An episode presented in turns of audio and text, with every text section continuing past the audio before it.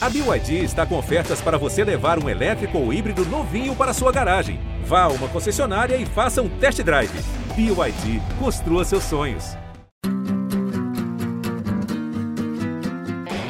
Olha Allen, vamos nessa, grande a chance, abriu pela direita, é no gol, olha o gol, bateu, olha o gol, olha o gol, olha o gol, gol! Adriano é o nome dele! Pegou, largou, tá viva dentro da grande área, o Fernandão bate, gol! Faz o gol, garoto, faz o gol, faz o gol, faz o gol, faz o gol, é no gol, é no gol, é no gol, é do Inter! Torcedor Colorado, iniciando mais um podcast aqui em Gé. Globo, episódio 278. O Inter venceu na estreia do Galchão.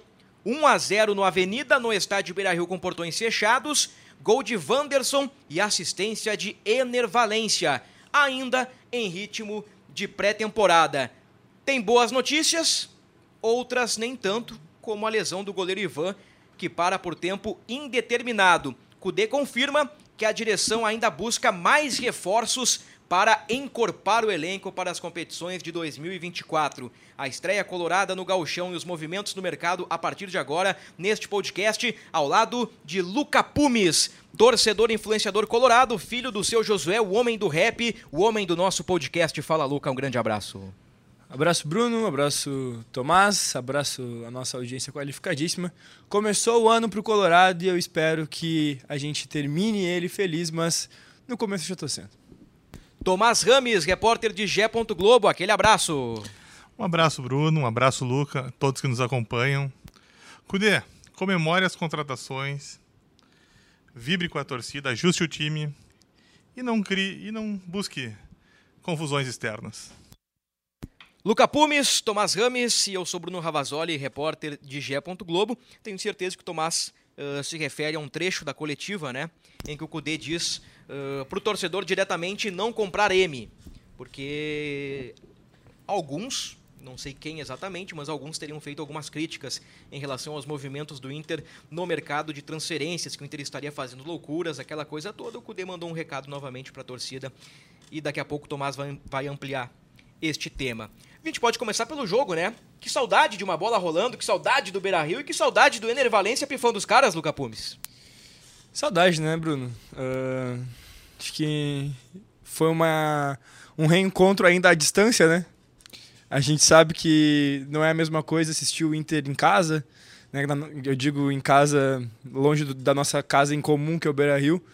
Então, ainda ficou aquele gostinho de. É, quero matar a saudade de estar pertinho do Inter, mas só de ver a bola rolando já dá um alívio, né? É, por mais que a gente esteja sempre na loucura de é, jogo em cima de jogo, o calendário do futebol brasileiro seja realmente bem recheado, uma hora a gente precisa descansar. Mas daí passa uma semana e o cara já fica um pouco na abstinência, eu acho. Então, que bom ver a bola rolando e que bom que o Inter iniciou vencendo, né? É, por mais que tenha sido 1 a 0, por mais que não tenha sido um jogo brilhante, é sempre importante iniciar a temporada com três pontos e acho que o jogo valeu para isso. Mas algumas coisas a gente ainda precisa ajustar, obviamente.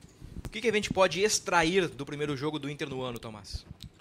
Antes disso, só, Bruno, uh, o Luca tava com saudade da bola rolando, mas eu desconfio que ele ficou bem feliz com esse período sem bola rolando com o noticiário, né?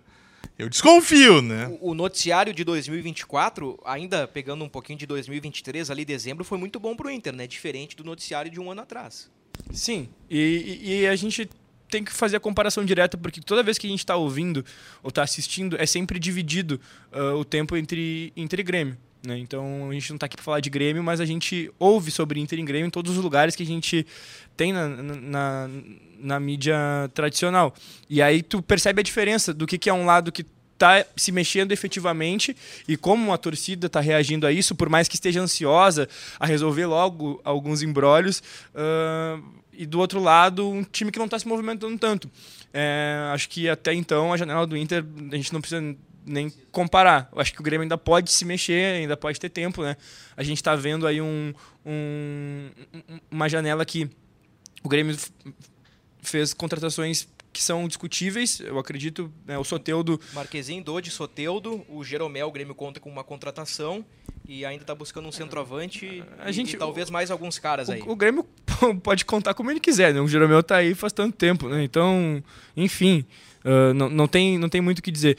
Mas. Já o Inter colocou quatro caras em campo no primeiro jogo do ano. Pelo menos por mais que a gente não vá ter todo mundo desde o começo, a gente já está colocando algumas peças para experimentação. E se antes o Inter se batia um pouco na hora de colocar um, um jogador do banco no campo, talvez agora a gente já comece é, o ano tendo alguns décimos segundos jogadores, como a gente tinha é. falado no, no, último podcast. E até pegando um gancho sobre isso, antes do Tomás, a gangorra Grenal ela é sensacional até quando não é não envolve o campo, né? Porque ano passado era o Inter naquele, não, temos que contratar certo, temos que subir a régua, e o Inter não contratou legal na primeira janela. E o Grêmio trouxe Soares, trouxe Cristaldo, trouxe Carbajo, nessa comparação Grenal que o Luca trouxe aqui pra gente. Então assim, ó, e a gangorra Grenal inverteu, né? O Grêmio perdeu o Soares, o Grêmio tá uh, supostamente lento no mercado e o Inter tá agressivo, tá todo vapor contratando os caras. Contratou o Borré, que acho que é a cereja do bolo, né? Uh, foi o grande reforço do Inter, mas a princípio o, o Borré só pro meio do ano, né? E, e, nós vamos conversar sobre isso também na sequência. Mas, Tomás, uh, dentro de campo e também sobre o que nós estamos conversando aqui, o que, que a gente pode tirar de positivo, de, de negativo dessa primeira amostra, como disse o Cudê, né? Ainda em ritmo de pré-temporada.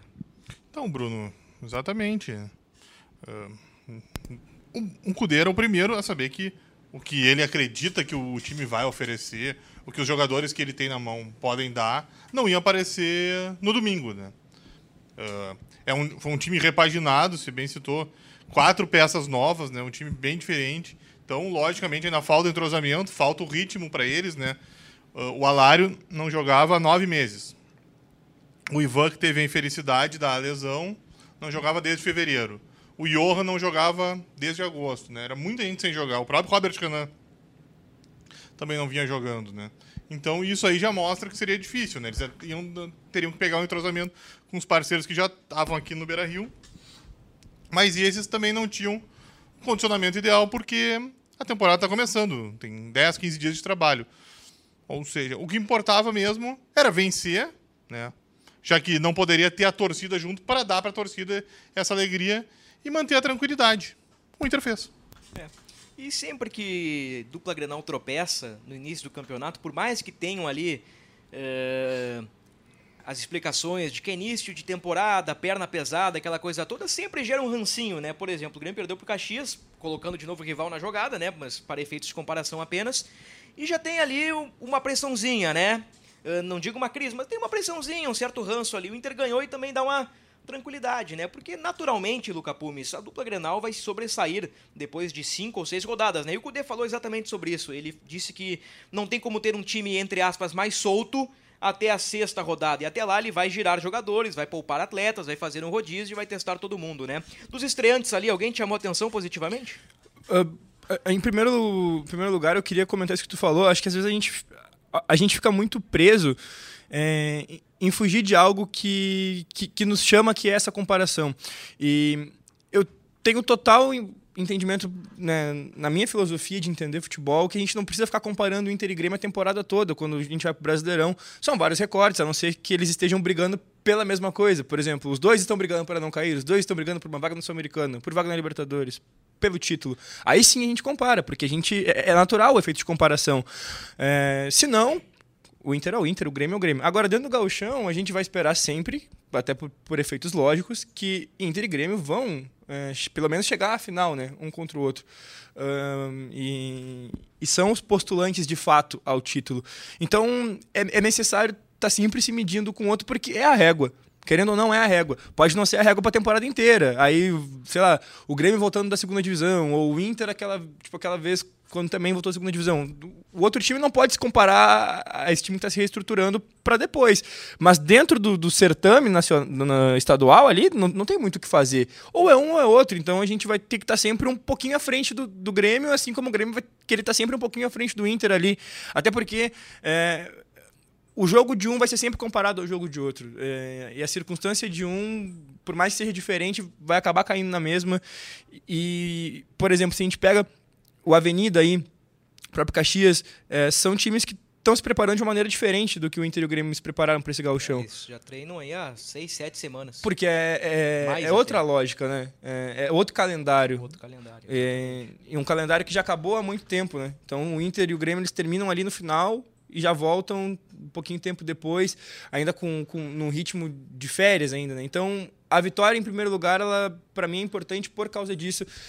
E analisando o outro lado, eu não acho nem nada demais o que aconteceu com o Grêmio, porque o Caxias há, há bons anos vem se demonstrando uma pedra no sapato aí. Só entrar na tua vírgula, tu citaste eh, com maestria que o Inter se compara ao Grêmio no gauchão e nesse início de temporada a comparação ela é verdadeira e ela é real.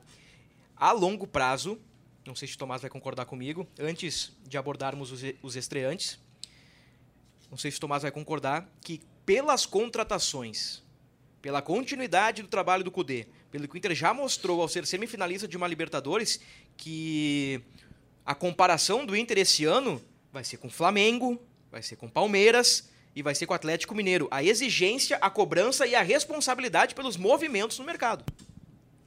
Concordo com tudo que tu disse, Bruno. Muito bem. É isso. Luca Pumes e os estreantes? Ah, a galera tava falando bastante do Johan. Eu acho que o Johan teve uma atuação discreta. Esses dois aqui são demais. O Johan teve uma atuação discreta, tentou alguns cruzamentos ali, não teve muita felicidade. eh, Acho que talvez com um pouco mais de entrosamento com o time possa ser um bom substituto ao Alan Patrick, mas não demonstra nada que seja assim, nossa, meu Deus, o, o- o gigante Johan, mas, né, acho que é um, é, é um bom reforço. Muita gente criticou a, a contratação dele, acho que nem tão ao céu, nem tão ao mar, né? Dessa maneira. O Ivan, infelizmente, se machucou, o Tomás aí já, já, já deu uma, uma brifada sobre. A gente só pode desejar melhoras, né? Sempre que um profissional que a gente analisa eh, se machuca, tudo que a gente pode fazer é desejar uma boa recuperação e das lesões que poderiam acontecer, talvez uma das mais graves, né? Eh, do cruzamento, ligamento cruzado, né? Ligamento cruzado. Joelho direito. Cara, isso é complicadíssimo.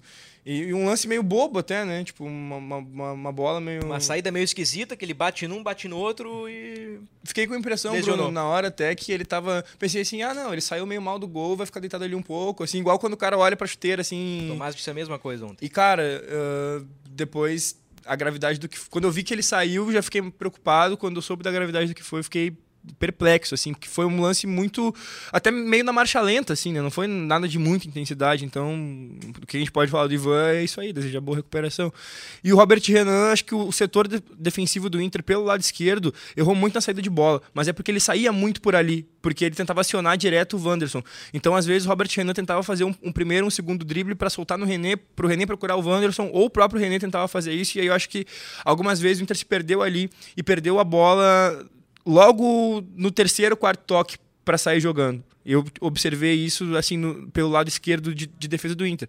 Obviamente, né? Como eu disse, porque o Inter tinha o escape do Wanderson ali, era, era quem podia fazer a diferença. O Inter não tinha é, um jogo tão qualificado pelo meio, porque não tinha o Alan Patrick. Então, o Maurício também não tá pelo lado direito. Obviamente, o Wanderson ia ser mais acionado. E aí, tava forçando sair pelo lado esquerdo, perdeu algumas vezes a bola ali.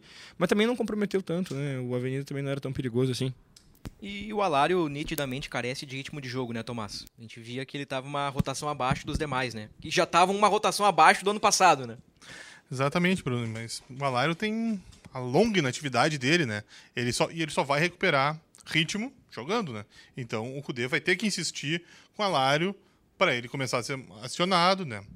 É, o Gauchão nós já citamos, tem uma, um nível técnico um pouco abaixo, então não, o Alário vai conseguir, com a qualidade que ele tem, superar as adversidades, e isso vai elevar o moral dele para. Provavelmente ele vai fazer alguns gols no Gauchão, vai levar moral, ele vai, com, e vai ganhando lastro e aí vai subir de produção naturalmente. Uh, você citou há pouco o Robert Renan, né? Eu, eu, eu vi bastante personalidade nele, né? Porque não foram nem dois nem três os momentos que ele tentou lançar, né? Que ele pegava a bola e fazia uns, umas viradas ou uns lançamentos de 30, 40 metros, né? Isso aí mostra também que ele confia no talento dele. Provavelmente, né? Assim que ele tiver mais entrosamento com os companheiros, tende a funcionar bastante essa jogada, né? Que vai ser mais uma estratégia que o Kudê vai poder usar. Uh, eu só discordo um pouco do Luca, porque para mim o Johan ele é mais Maurício do que Alan Patrick, né? Eu não vejo o, o, o Johan com as mesmas características. Eu vejo o estilo dele que me lembra mais o, o que o Maurício oferece ao time. E na, e na Eu- sequência eu, eu, eu, quero. não discordo do Tomás em relação a isso. Pra mim, para mim também vejo mais assim. É porque se pinta muito o Johan como uma possibilidade de substituto do Alan Patrick. Porque não tem um substituto pro Alan. Patrick, né? Então é, seria mais uma adaptação ao, ao futebol dele. Mas eu, eu tô totalmente contigo. Eu também vejo ele bem mais, Eu bem concordo. mais Maurício. Eu concordo com o Tomás. O Tomás já tinha dito isso na redação há bastante tempo. Ah, por características são bem diferentes, né? E, Johan e Alan Patrick. Mas numa emergência, se não tiver o Alan Patrick, o Johan pode jogar por ali, né? É claro que com, com um grupo fortalecido, ele pode eh, colocar o Bruno Henrique, ele pode mudar a forma de jogar, pode colocar mais um centroavante. O Kudê agora tem, tem material humano para fazer isso, né? E- tem alguns trechos bem interessantes na entrevista do Kudê que eu quero colocar para debate, mas antes eu só quero fazer umas referências táticas, mas nada demais, tudo que a gente já conhecia do Kudê, né? Pela direita, o Johan centralizando um pouquinho mais e o Busto atacando o corredor. E do lado esquerdo, o Wanderson bem aberto, o René trabalhando por dentro e o Robert Renan dando qualidade na saída pela esquerda. E eu fiquei pensando, o René, ele tem qualidade, ele tem méritos no gol do Inter, ele coloca uma bola perfeita no segundo pau pro Valência que ajeita pro gol do Wanderson. E eu tava pensando ontem durante o jogo, cara, nessa jogada, se o Inter tem um lateral esquerdo, tipo o Jorge Wagner, sabe? Que era meia e virou lateral, um cara com essa característica, se ele encaixa com esse time do Inter, com Robert Renan e Wanderson, seria um, um trio, um triângulo muito interessante. O René, ele sabe fazer isso, mas eu tô trazendo aqui um jogador que é fora da curva, né? O Jorge Wagner, de 2006, ele, ele jogou muita bola. Era isso que eu ia complementar, né? Que o Jorge Wagner, eh, eu vejo qualidades no René, mas o Jorge Wagner É isso. sobe, né? É isso, é isso que eu tô dizendo. Se o Inter tiver um lateral esquerdo barra meia, um cara que saiba jogar por dentro e saiba ocupar a lateral, como o Jorge Wagner fez, e como o Helder Granja fez certas vezes no, no Inter das Antigas pelo lado direito, o lado esquerdo do Inter ia dar uma potencializada muito legal.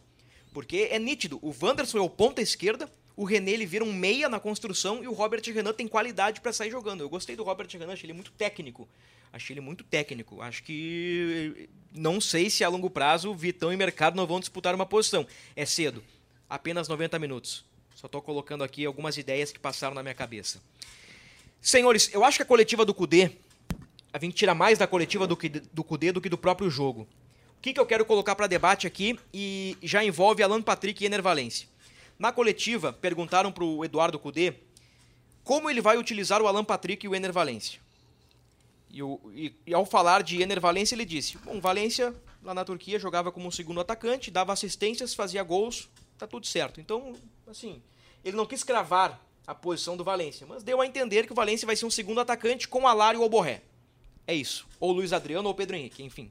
Com as outras alternativas. E tem o garoto Luca também, pra citar todo mundo e ninguém ficar, ficar de beiço com o nosso podcast, né? Um abraço, Agora- garoto Luca. Ao falar de Alan Patrick, ele disse: Eu joguei minha carreira inteira com três enganches, três meias, mais dois atacantes. Pra mim, a minha interpretação é clara. Alan Patrick vai jogar na linha de meias. Hoje seria Arangues, Maurício, com todos à disposição. Alan Patrick, Wanderson, Valência e Borrell Alário. Então a minha interpretação é de que o Alan Patrick vai dar um passo atrás no campo para a entrada de um centroavante.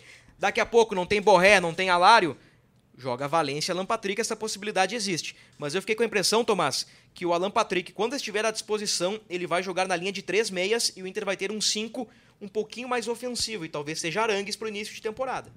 Eu tô com você, Bruno. Eu concordo com tudo que você disse. Só que. Aí vem a vírgula. Exatamente. Acho que esta ideia do Cudê e esse time está um pouco abertinho demais, né? Tá faceiro. Exatamente. É muita gente lá na frente, né? Pra fazer gols, e óbvio, né? Só vai ganhar fazendo gols. Mas quando não tiver a bola, precisa voltar.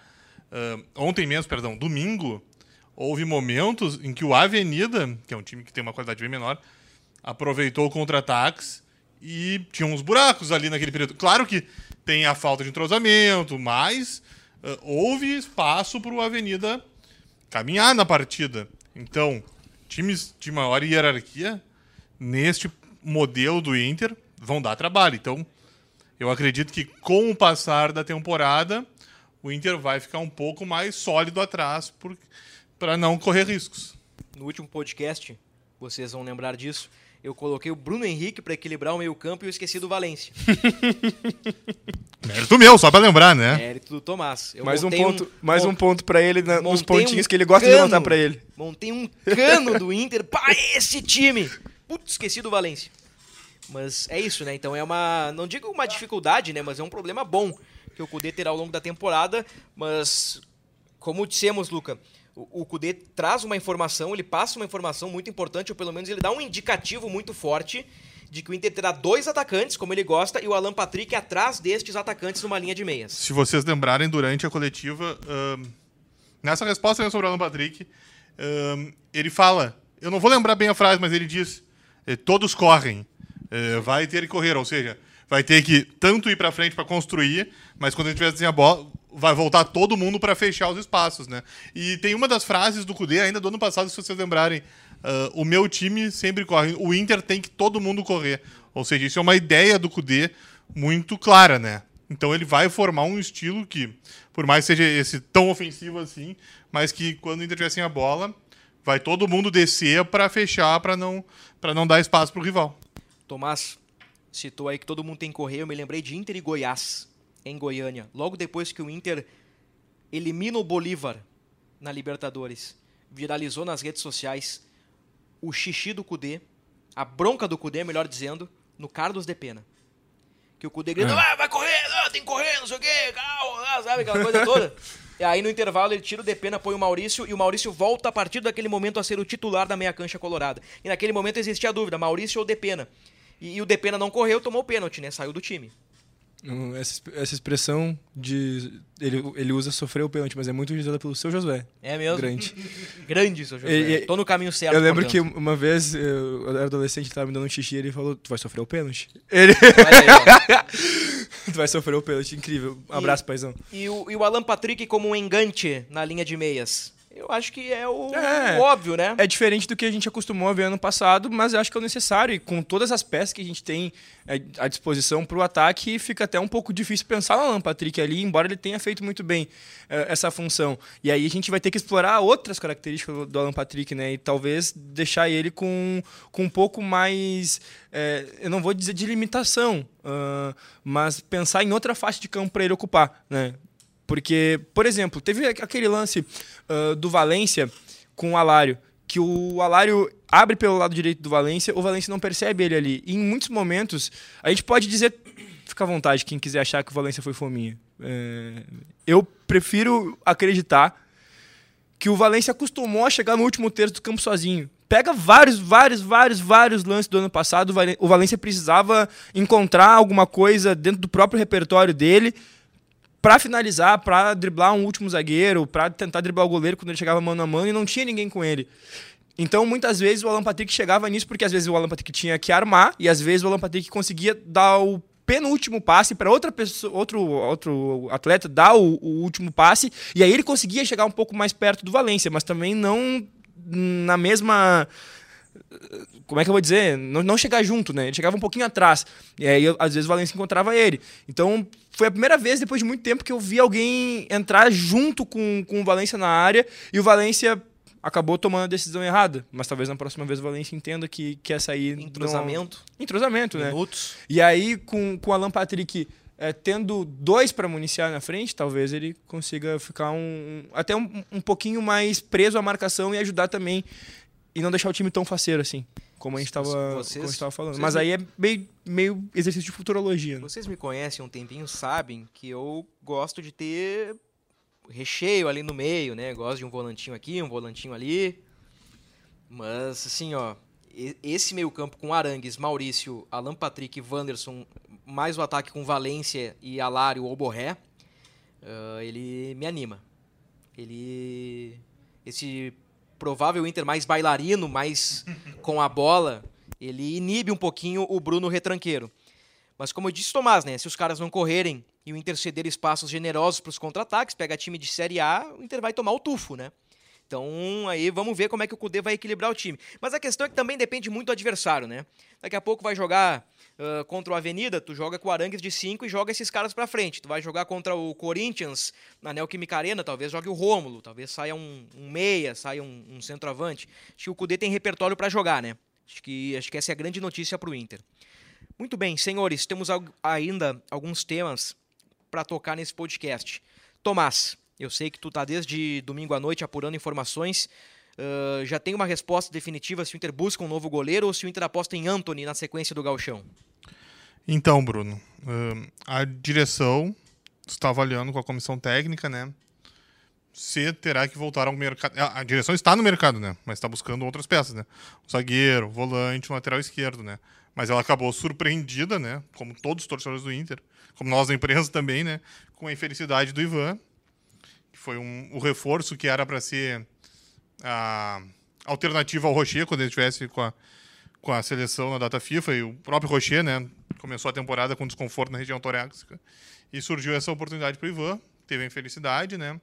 Vocês bem citaram antes ali, já deram a informação que ele vai ficar por fora um tempo indeterminado e a direção está conversando com a comissão técnica, né, com o Cudê, com o Léo Martins, que é o preparador de goleiros, para ver se uh, o, o Anthony, o Keider, que, né, que é uma situação indefinida, né, e a própria evolução do Rocher, precisa buscar mais uma peça ou nesse início de ano vai assim para ver como resiste. As mudanças elas têm motivos diferentes de 2023 para 2024. Mas é curioso, né? Que o Inter abre com o Kehler, o Inter vai para o John, aí chega o Rocher. Agora o Rocher machuca, vai para o Ivan contratado, e aí daqui a pouco vai para o garoto Anthony e o Kehler tá ali, né? Sai, não sai, sai, não sai. Aí até debatemos, né? Eu alertei. Nós debatemos alguns podcasts, eu defendi até pelo lado do Kehler, que seria interessante uh, novos rumos, pelo contexto né, de terceiro goleiro. Né? O Kehler hoje, na hierarquia, com todos à disposição, é o terceiro goleiro. Ou o quarto, né? Porque ele nem no banco ficou uh, no jogo contra o Avenida. Agora resta saber se o Kehler agarra uma nova oportunidade, recebe uma nova oportunidade, melhor dizendo, ou se o Cudê vai apostar no garoto Anthony com o Kehler no banco, né? Ele, Kehler, que rejeitou propostas do América Mineiro e do Juventude. Então aí mais um dilema para os goleiros, né? Uh, se o Inter for ao mercado, ali no meio do ano vai ter Rocher, Ivan, um novo contratado, Anthony e talvez Kehler. Então é meio demais assim. O que passa na cabeça de Emerson Júnior nesse momento que está emprestado? Se eu tivesse lá, será que eu ia jogar? Pois é. Na hierarquia seria o Emerson Júnior, foi emprestado ao Atlético Goianiense. Eu nem sei se o Emerson está jogando no Atlético Goianiense como titular. Tivemos o clássico goiano, Atlético Goianiense e Goiás no fim de semana. Tomás vai buscar para nós a escalação e nós vamos descobrir aqui se o Emerson Júnior, goleiro do Inter que está emprestado, se ele é titular ou não do Atlético Goianiense. Eu até acho que não, né? O Atlético Goianiense subiu, né? Não sei se o Emerson Júnior, com pouca experiência, de fato seria o titular do Goianiense, mas saberemos na sequência. Dito isto, Cudê disse, Luca Pumes, que o Inter vai buscar reforços. Zagueiro, lateral esquerdo, volante e ainda uma possibilidade para um atacante de velocidade. É por aí, né? E eu já trago uma outra informação que o Inter recuou na negociação pelo Thiago Maia, já que o Flamengo pede cerca de 5 milhões de euros e 5 milhões de euros pelo Thiago Maia, né? É, é muito dinheiro, sendo que o Inter pagou 6,2 pelo Borré, né? Olha, Thiago Maia, dentre as opções que a gente tinha para a função, Bruno, seria seria bem importante, porque os bons nomes que o, que o Inter tem no mercado são estrangeiros e o Inter está batendo nesse limite já, né? A gente pode falar aí em Cuejar, em vários outros atletas que poderiam reforçar o Inter ali como primeiro homem de meio e que tem uma característica parecida com o do Thiago Maia, mas todos estrangeiros. Talvez alguns com mais bola que o Thiago Maia, mas uh, a gente vai bater nesse, nesse, nesse teto aí e não vai conseguir contratar. Então eu estava bem esperançoso. Inclusive quando o, o, Fernando né, esteve praticamente fechado com o Inter e se dizia já do Fernando como é, um reforço para esse ano, não oficialmente, mas bah, tá tudo tão bem encaminhado, são, são detalhes, são detalhes, são detalhes, daquela, pouco, daquela segurança que poucas vezes chega, né, é, assim, do, das informações, uh, eu, eu, eu me animava muito, porque é extremamente raro esse jogador que o Inter precisa para essa função. Na primeira uh, passagem do Cudê pelo Inter, ele manda buscar o Musto, né, é, que a gente vai, a gente vai colocar em numa escala com esses nomes que a gente está falando agora, fica bem abaixo. É, e, e, eu não sei como é que foi o Musto em outros times pelo, pelo mundo aí que ele jogou. No Inter ele não foi. No Rosário ele foi bem, né? No Inter ele não. Eu não acho que ele tenha sido essa calamidade toda, eu acho que ficou muito mais o meme Mas ele também e não. cartões, né? É, e. Ele foi expulso num Grenal com meia hora de jogo. Sim, sim. Comprometeu de- num Grenal e aí ser- ele ficou marcado. Ser meio, meio agressivão, né? Ele É, ele é o, ele é o anti-futebol, né? O Musto. Sim. Ele é o destruidor. É. Não, não é uma ofensa ao Musto, é que ele é um jogador defensivo. Ele é um jogador pra destruir. Como era o Edinho. Lembra do Edinho? Citamos aí Jorge Wagner. O Edinho, o Edinho deu uma melhorada, mas quando ele O surge. Edinho tem mais qualidade que o, o, Musto. o Edinho surge como um destruidor, tanto que o Muricy coloca ele de zagueiro, uma época. É, mas ele tinha mais qualidade que o Musto. É, Mas tanto enfim. que o, o Edinho evolui e ele dá o passe pro Sobs lá no Morumbi, né? É.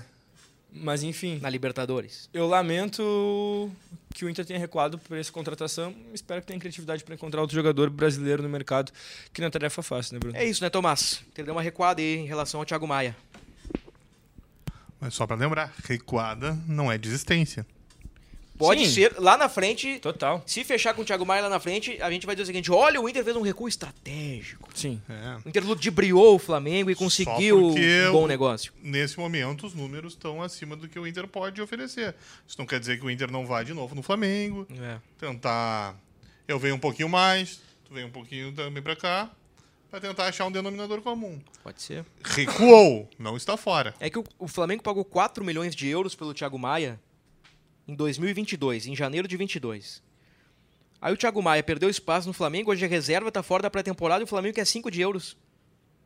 O, o Flamengo tá em Nárnia. Mas eu acho que também, Quem é que Bruno. vai pagar 5 milhões de euros pelo Thiago Maia? E não, e não tô desvalorizando o jogador, eu, eu acho ele uma- um grande jogador, acho que ele seria uma baita peça, uma baita contratação pro Inter, mas não faz sentido se em 2022 os caras contrataram ele por 4 e agora embaixo querem vender por 5? Mas também pode ser, né?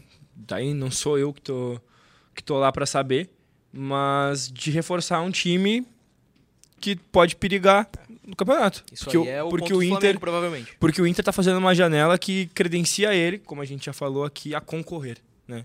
A gente não tá falando que o Inter vai ser melhor, a gente não tá falando que o Inter vai fazer mais pontos, que o Inter vai bater ah, de frente e ganhar os jogos, que o Inter vai ter facilidade. A gente tá falando que o Inter concorre. O Inter se insere em outra prateleira. Eh, e, e postula de maneira diferente do que postulou em 2023, provavelmente 2022. será competitivo. É, porque assim, se a gente pega o, o nosso 2022 para 2023, por mais que a gente tenha entrado com, com esperanças, era aquela coisa de, bah, corda esticadíssima, tem que dar o 110% e a gente vê. Agora, cara, não que o Inter não tenha que dar tudo de si, porque a, a gente quer ver uma entrega em campo assim, mas a gente tem mais qualidade.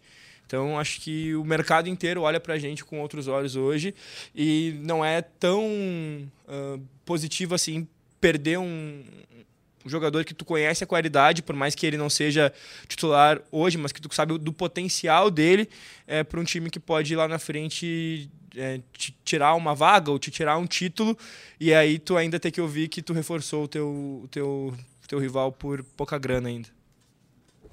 Posso abrir um parênteses antes do. Tu sabia, né? Tu sabia que eu ia nessa, né? Vou abrir um parênteses antes dos últimos assuntos que são Borré, o palpitão para o próximo jogo e essa expectativa de um time reserva aí lá em Juí contra o São Luís na quarta-feira. Mandaram no nosso grupo do trabalho, aqui do, do GE, na RBS TV aqui também. Mandaram uma matéria que eu botei o Pra olho e pensei, eu vou ter chega. que abrir e falar. E, e o chega. Tomás, Tomás se ligou no meu movimento aqui. A matéria é o seguinte, ó, da ESPN. O técnico que durou quase nada no Brasil e desafia Simeone em La Liga. Ele é Cacique Medina. Muito citado neste podcast. Na briga para permanecer na elite do futebol espanhol, Granada terá uma missão dura pela frente. O time comandado por Alexander Medina encara o Atlético de Madrid nesta segunda-feira, às 5 horas da tarde, pela 21ª rodada de La Liga. Não vou fazer o merchan para os colegas aqui, mas eu mando um fraterno abraço para os nossos colegas da ESPN, aqui eles fazem um material sobre o Cacique Medina, ah, eliminado para o Grêmio no Gauchão e ainda caiu para o Globo na Copa do Brasil. Então, Que beleza. então aqui tá o, o glorioso Cacique Medina, que é um cara. Gente muito boa, um cara sensacional. A gente conhece. Pra trabalhou comer um pouco, churrasco né? é ele, né? É. Não tem é, um- outro. É, é, é, Samba, é um baita pô. cara, é o famoso resenha, sabe?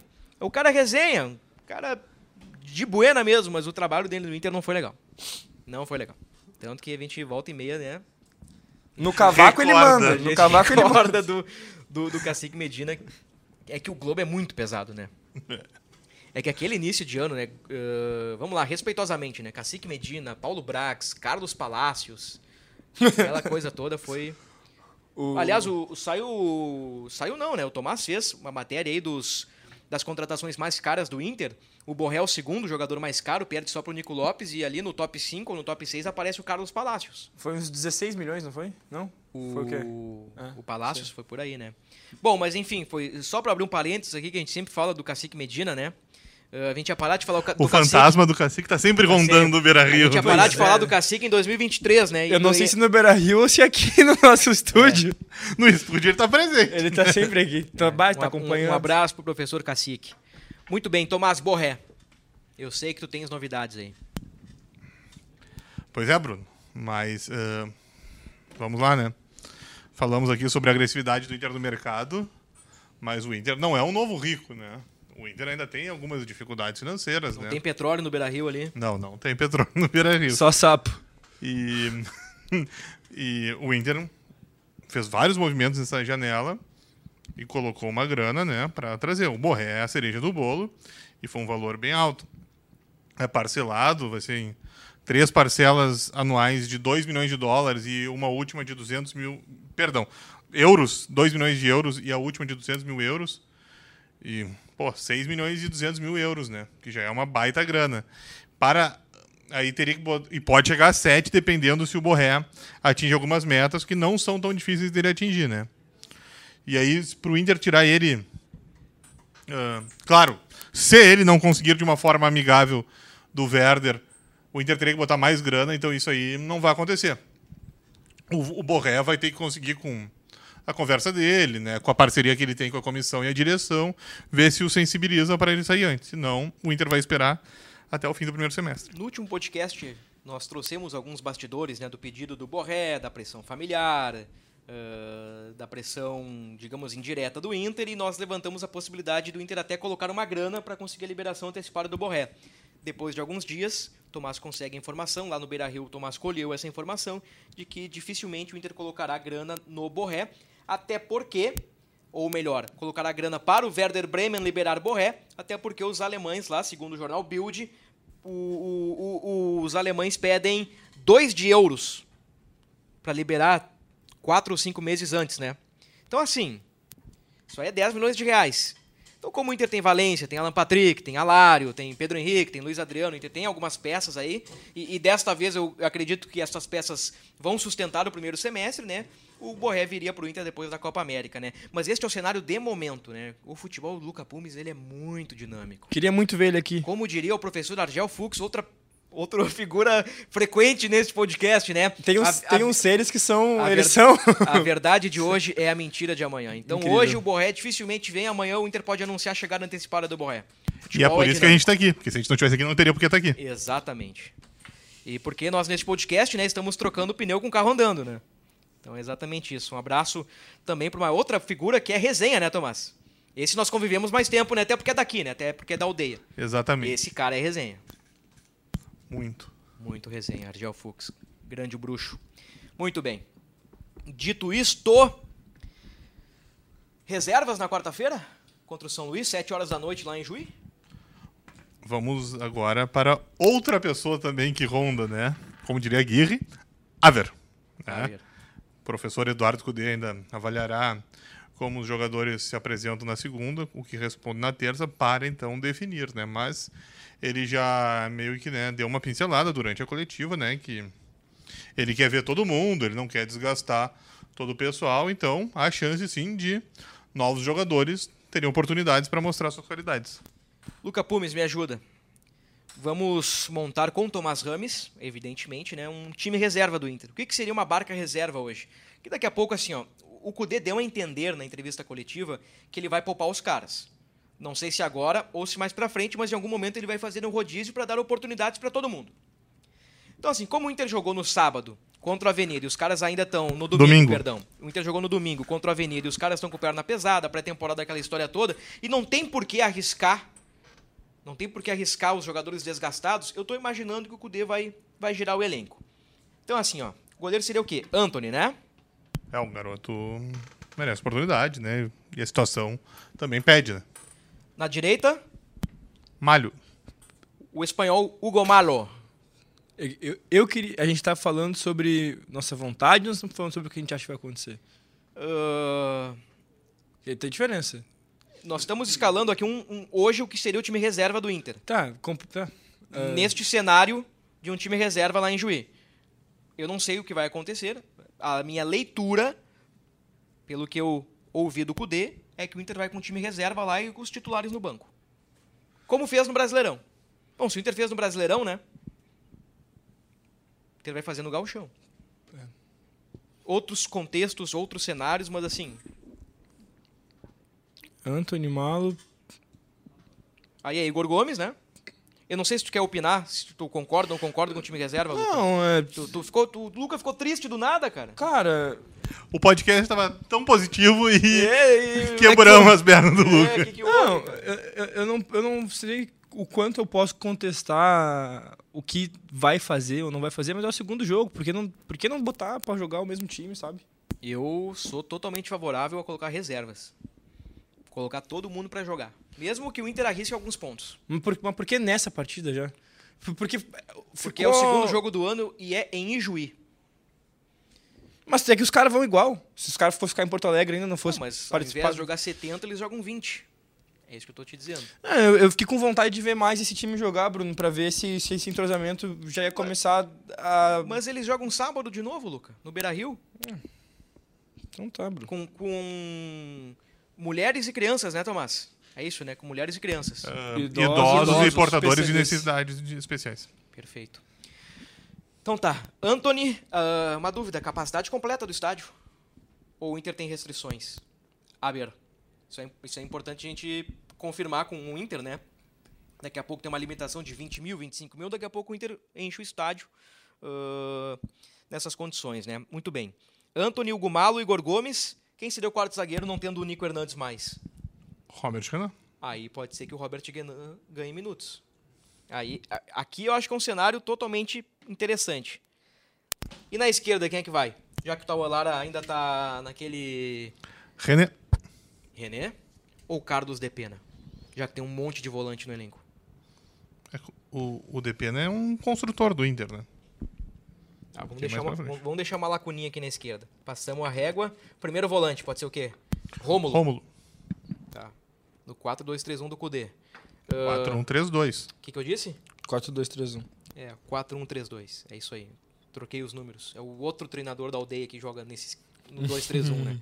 O Kudê joga no 1-3-2 O antecessor do Cudê também joga no 4-2-3-1. também. O quem é que joga pela direita nessa barca aqui? Talvez o Carlos de Pena. Talvez os caras dependem. Vamos botar o Depena aqui então pela direita. Joga o Johan por dentro, quem sabe? Quem mais que tem pra jogar ali? É isso, né? Vamos botar o Johan. Se a gente lembrar de outra peça aí, a gente. E na esquerda, na do Wanderson. Gabriel Barros. Exatamente. Ó, com Johan, Gabriel Barros e Depena, já não sei se Depena já não vai pra direita. Vai pra esquerda, perdão. É, eu acho que. Pedro Henrique e Luiz Adriano. É isso aí. Aí fecha, passa a régua. Tá.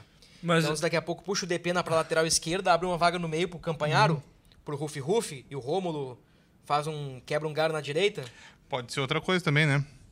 Ah, pode ser? Pode ser o Rômulo de lateral direito, o Malho e Igor Gomes na zaga. Pode ser bela leitura. Né? Há outras possibilidades para ele montar aqui, né? Ah, mas aqui a gente fez uma substituição simples, né? Porque o Igor Gomes vai pro lugar do Malo, o Malo vai pro lugar do Igor Gomes. Isso aí não, não modifica muito esse, esse bloco que tem aqui. Mas a lateral esquerda me intriga, porque se, se o Inter não tem um reserva pro René, como é que vai colocar o time reserva, né? É, mas pode adaptar, né? É, o Depena é uma possibilidade. Mas aí quem é que joga no, quem é que joga no meio? Tô pegando aqui os caras O- que entraram o Robert ontem. Renan já jogou na lateral esquerda. É, pode ser. Mas daí quem é que joga na zaga? Não, Não, o Malho e o Igor Gomes. E o Rômulo iria pra o direita. na lateral direita. Aí entraria o Campanharo ou o Gabriel no meio campo. Que mexe. Aqui, ó. Eh, entraram Anthony, Rômulo, Igor Gomes, Luiz Adriano, Pedro Henrique e ainda ficaram no banco o Malo, o Gabriel, o Depena, o Campanharo, o Gabriel Barros e o Luca. É, não esquecemos de ninguém. Então é mais ou menos isso. Anthony, Malo, Igor Gomes, Robert Renan, René ou Depena, eh, Rômulo, uh, Campanharo, o Gabriel, o próprio Depena, Johan Gabriel Barros, Pedro Henrique e Luiz Adriano. Num eventual cenário do time reserva, é por aí a barca. Aí o Tomás lembrou bem, pode ser o Rômulo na direita, com o Malo na zaga, pode ser o Igor Gomes na direita, com o Malo na zaga, com o Robert Renan para ter ritmo. Ou daqui a pouco, cara, vou dizer mais, hein? Talvez, talvez, aí é leitura e só tô abrindo gavetas aqui. Robert Renan pode jogar, pode jogar Johan e pode jogar Alário na frente. para ganhar ritmo. A não ser que o Alário tenha sentido o, o, ritmo de jogo, tenha acusado alguma dor, sabe? Eu, eu acho que um Aí pouco também mais mistinho assim. Dessa questão de preservar, e acho que daí foi algo que eu não pensei antes e que vocês me fizeram ter esse insight é que alguns jogadores talvez sem ritmo serem preservados fora seja também um pouco pela questão do ritmo do ritmo de jogo em questão da lesão também, né? De, de se cuidar em relação à lesão. Principalmente nesses campos que a gente vê aí que não são tão. Não. Perguntaram pro Cudê ontem sobre o. No domingo, sobre gramados do interior, bolinha quicando pro Cudê, né? Mas ele também não, não, não, não meteu de trivela no ângulo. O Cudê foi moderado ao falar dos gramados. Aliás, pra gente fechar o podcast, o Tomás é que, deu uma manchete aí, né? Eu acho que tem, tem um, um pequeno. Um pequeno limitador em falar isso, porque assim tu fala, ah, vou preservar as peças. Tá, mas então os outros podem se machucar. É meio ruim falar também, né? Sobre tipo, ah, vou preservar para não se machucar. Mas daí tu, eu vou expor é, os o, outros, então. É, é o esquema, daí, é o a lesão, sintético, né? É, vamos lá, vamos ser claro. A lesão é um infortúnio, né? É muito. Nós falamos que grande parte do, do podcast sobre o Ivan, que teve uma infelicidade no gramado do Beira Rio. É, no tapete do Beira Rio. Ou seja, é, a lesão é sem. Ah, você pode lesionar no treino, né, Luca? Então, é, acontece, não tem o que fazer. E vamos ser claros, né? Ninguém quer que ninguém se lesione, só para deixar tirar qualquer dúvida disso, né? Vamos lá. Vamos para a parte do Tomás Naja. O Tomás e seu veneno. Tomás, não, não, nada Tomás de veneno nem Naja, mas. Tomás deu, deu uma manchete aí, criticando o Cudê. Brincadeiras à parte, Tomás. Eu quero que tu explique tua manchete lá do início do podcast pra gente encerrar o programa. Não foi Naja, não critiquei o Cudê. Então tu acha que é sensacionalismo da imprensa? Não, mas só que o. acho que o cu dele, na primeira entrevista coletiva do ano, o time dele ganhou, ele tá repleto de reforços. Uh, nós citamos aqui a felicidade do Luca com tanta notícia boa que tem no Inter. Uh, não entendi a postura do Cudê, assim. O Cudê tá parecendo meio Don Quixote, né? Tá, tá meio que brigando com os moinhos de vento. Não tô entendendo o que tá acontecendo, assim, por que que houve, da onde saiu isso? E, de novo, os termos que ele usou, estranho, assim, não, não entendi o motivo, sendo que ele tem tanta coisa e para falar. E o Kudê, vamos lá, o Kudê, ele, muitas, muitas vezes ele é perguntado sobre questões individuais do time e ele não gosta de falar. Mas aí ele gosta de... Nem pro bem, né? É. Nem pra e elogiar. que é uma coisa boa para falar, pô, olha só, realmente. Ah, o jogador tal é, me oferece tanto, tudo isso. E não gosta, e daí ele vem com essa não é, entendi essa postura. Agora, eu vou um pouquinho além. Eu falei sobre isso no podcast do Grêmio, e, e vale o mesmo pro Inter. Eu falei no último podcast do Grêmio sobre isso. É que, cara, para mim, é... não digo que é inaceitável. Inaceitável é uma palavra forte, mas me incomoda muito o fato de não ter nenhuma entrevista coletiva no Inter durante a pré-temporada. Me incomoda muito o fato do primeiro oi do Cudê. O Cudê deu feliz 2024 no dia 20 de janeiro, gente. Ele deu feliz 2024. Por que, que o Cudê não falou antes? E não é tipo assim, uh, pra, pra, pra arranjar crise, pra, cara, falar da renovação, falar da pré-temporada, da preparação, dos reforços.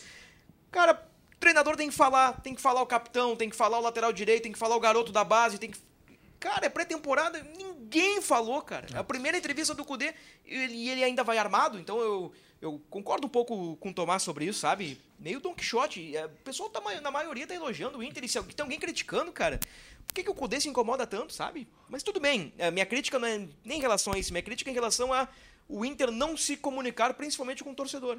É, assim, eu, eu, eu vou meter a dois pontos, assim, até para não me alongar muito em relação a isso. Uh, o Tomás falou, ah, mas logo na primeira do ano, e para mim tu já veio com a resposta. É, justamente por ser a primeira do ano, que foi nesse tempo aí que a gente viu, a, tem matérias né, sobre de onde vem o dinheiro do Inter, enfim, é, essas questões, mas não só isso. Obrigado, Luca. uh, Uh, quando o Tomás fala que é a primeira. Tipo, ah, por que ele tá fazendo isso logo na primeira do ano? Ele vai fazer quando, então, se não for isso? Eu acho que também é um pouco de, de tu blindar. Cara, a gente tem aí o exemplo do outro lado é, de, um, de um Renato Gaúcho que briga com a imprensa jogo sim, jogo também, falando coisas muito piores. E, se, e, e ele é visto como um paizão. E os caras saem dali do, do, do Grêmio dizendo: o Renato era um paizão, era um paizão, era um paizão, era um paizão, era um paizão. E aí, quando o cara faz, uh, fica muito mais nesse âmbito da proteção. Eu acho que faz parte também faz parte também. Eu acho que eu, eu não acho ele errado em, o, em é tentar é, proteger. É um belo ponto, Luca, porque de um lado o Renato diz: ah, tem os dois, três da imprensa aí que eu vou dar os nomes, etc e tal, e tem o Cudê dizendo pro Tortão, não consuma M. É, é, não consuma cara, um certo noticiário. É, é, basicamente, eu acho que é a mesma coisa, só que Mas, dito assim, de maneiras na, diferentes. Na assim. do ano, assim. Mas tudo bem, minha crítica não é essa, essa é a crítica do Tomás. A minha é que o Inter não teve nenhuma entrevista coletiva, que é um, é um ponto de vista uh, jornalístico. Minha crítica é jornalística uh, ao Inter e também ao Grêmio. Estendo essa crítica ao Grêmio, que também teve só a apresentação do Soteudo. As coletivas do Inter foram as apresentações, né? Mas também só que faltava não apresentar os caras, né? aí, aí larga de mão, né? Mas o que, que tu me diz uh, em relação ao, ao Kudê, ele deveria, assim, esse movimento para ele falar, é, daí é, é, uma pergunta totalmente é, leiga. Eu tô te perguntando real, assim, ó, isso tem que partir do Eduardo Cudê, isso tem que partir da ah, direção, isso sei. parte... Nunca trabalhei num vestiário. Mas acho que tem que partir do clube, né? O treinador é, vai falar. É que agora, eu acho talvez para nossa audiência seja um assunto chato, seja melhor a gente conversar fora do ar sobre esse assunto. Mas assim, o Inter está tentando vender o mundo colorado, está tentando vender as próprias plataformas, os próprios canais. O Inter disponibiliza entrevistas, disponibilizou com o Johan, disponibilizou com o próprio Eduardo Cudê. Só que assim, é uma entrevista feita com assessoria de imprensa. Nunca vai ter a contrariedade, nunca vai ter o. Sabe? Uhum. Ah, eu acho que faz. Nunca eu acho vão que... perguntar do Borré pro, pro Cudê numa entrevista feita pelo clube. Mas enfim, isso é um outro assunto. Tomás fez a crítica dele, eu fiz a minha. O Tomás, o, o Luca também colocou o posicionamento dele. Eu acho que a gente está zerado sobre isso. O Inter ganhou, Inter abriu a temporada com uma vitória. E agora, na quarta-feira, pega o São Luís de Juí, em Juí, 7 horas da noite. Tomás Rames, algo a acrescentar sobre o Esporte Clube Internacional? Não, não, Bruno, é isso aí. Só acho que o Poder tem muita coisa boa para ele falar. E outra, a coletiva, ou mesmo a exclusiva, que ele pode dar e deve dar, é uma forma dele vender o trabalho dele, mostrar as ideias dele. E o que o clube está fazendo não precisa é o confronto. Eu não vejo o confronto nunca como salutar, entendeu? Ele não ajuda. Olha esse momento. Nós passamos aqui falando sobre a qualidade, o que, que a direção fez. Olha só, nós estamos mostrando aí que está sendo um bom trabalho. Não tem motivo para vir para o confronto. Mas ele tá mostrando. Falou, mas é que não foi uma, uma coisa direcionada. Tu se sentiu ofendido? Sim. Então tá, então aí. Então tá. Não tenho o que dizer. Algo a acrescentar, Luca, pra gente fechar o podcast? Não, se tomar, a, a, minha pergunta foi simplesmente se ele se sentiu ofendido. Se ele se sente ofendido, não tem nada a acrescentar, porque daí é ele com ele. É, não sei para quem foi o recado, mas alguém incomodou o Cudê, né? Alguma publicação, alguma matéria, alguma coisa incomodou o treinador. E eu fiz a matéria. Entenda de onde vem a origem ah, do dinheiro do Inter para as contratações. Então tá. Podia ser mais direto também. Né? Não, mas eu falei ali durante. E olha, é só ler. E eu explico ali como o Inter fez todos os movimentos. Cara, eu, eu vejo assim, ó, ano passado a gente teve um ambiente extremamente bélico na qual o Mano Menezes era agressivo com repórteres, jogo sim, jogo também, e muitas vezes desrespeitoso. E a gente nunca falou assim também para ele, tipo, ah, ó, mano, se concentra em ser treinador do Inter, não, não compra briga fora. Para mim é a mesma coisa. É, os caras, eles, cada um tem um jeito deles de, de rebater e querer blindar o grupo. Se é correto, se não é, daí a gente pode pegar o modelo de cada um e falar, bah, essa aqui é a maneira que a gente mais se agrada dos caras fazer. Mas eu acho que não tem um, um, um, limitador certo e errado, porque, querendo ou não, é uma posição muito desconfortável, eu acho. Cada vez mais desconfortável ser treinador de um, de um clube assim e, e, ter que agradar gregos e troianos e não se desagradar com o clube e, ao mesmo tempo, blindar o teu grupo de jogadores. É, é muita coisa a lidar também. Uma das coisas que o Cudê disse é que tudo está sendo bem feito no Inter. E acho que nós, até o momento, concordamos com essa afirmação, né? A matéria, inclusive, que eu fiz, deixa bem claro. É. O presidente prometeu que investiria, prometeu reforços, ainda nos tempos de eleição, e o presidente está cumprindo tudo o que foi dito. Está investindo. E, e com, com, estrelinha ele está botando, né? É. Tá. Olha, o Cudê não tem nada do que dizer, né? Porque o presidente, o que ele está oferecendo de peças. Então, ou seja, tá, e, tá bem farta e é o trabalho, a mesa do Cudê. E é o trabalho do Cudê que dá esperança ao torcedor colorado, né? Com os reforços e com a continuidade do trabalho, a expectativa é que o Inter, como eu disse lá atrás, no início do podcast, que o Inter brigue este ano, ou que o Inter fique na mesma prateleira com Flamengo, com Palmeiras, com o Atlético Mineiro, disputando títulos em 2024. Essa é a nossa expectativa. Um abraço, Lucas. Um abraço, Bruno. Um abraço, Tomás. Um abraço para nossa audiência. A gente palpitou? Não palpitamos. Muito bem lembrado. Luca Eu ia Pumes, falar já. São mas Luís o Luca e já não salvou. Ahn, Com essa possibilidade de time reserva. vamos lá. 3x1 pro Colorado. 3x1 Colorado. Tomás? É o Luca do Oba-Oba? Oba, oba. Ah, eu é quero Luca- ver gol, é pô. o Luca bailarino. Fiquei muito triste com esse 1x0, assim. Não. Opa, ganhou o Luca? Não, não, não. Não, Fora, Porra, melhor a fora- frase, vamos de novo. fora da circunstância Inter. Circunstância futebol. Eu queria ter visto um 3x0. Inter- O Luca é o fã do 7x6. Inter, Ah, pô, 7x6 é muito da hora. Inter ganha Muito 1x0, legal. gol de Carlos de Pena. 0x0. 0x0. É um bom palpite também. O São Luís vai. Primeiro jogo em casa, né? Vai vir pra tentar tirar pontos do É, Internacional. é- é o segundo palpite amargo do Tomás Ramos na temporada, É. em dois jogos. Depois eu falo que é o Tomás venenoso, isso, aquilo, o Tomás me, me, Pô. me, me xinga. Olha, o jogo não foi simples, né? No domingo, né? Não, não Eu foi. disse que não seria fácil, como vocês acharam, né? Vou te tocar uma brasinha então, mas aí a gente falou, ah, mas olha aqui, a gente tá aqui um tempão falando coisas boas e tal, e em dois palpites palpitou duas vezes em, em sucessos do É que o Inter. Tomás quer ganhar sozinho. Mas é palpites contra. não significam que eu esteja... vou- eu só acho que o início do gauchão sempre ele é mais complicado, né? Não quer dizer que daqui a três, duas, três rodadas o Inter comece a fazer 4x0, 4x0, 4x0, 4x0, né? Só acho que o início Como o mostra. time de Miguel Ramírez. Oh, Miguel Ramírez. Então tá.